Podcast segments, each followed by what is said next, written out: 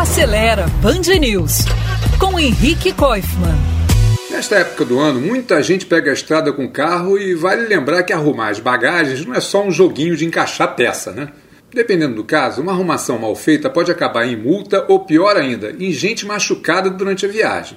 Para evitar isso, a primeira coisa é arrumar todas as malas e objetos maiores e mais pesados dentro do porta-malas e sem ultrapassar o peso recomendado no manual.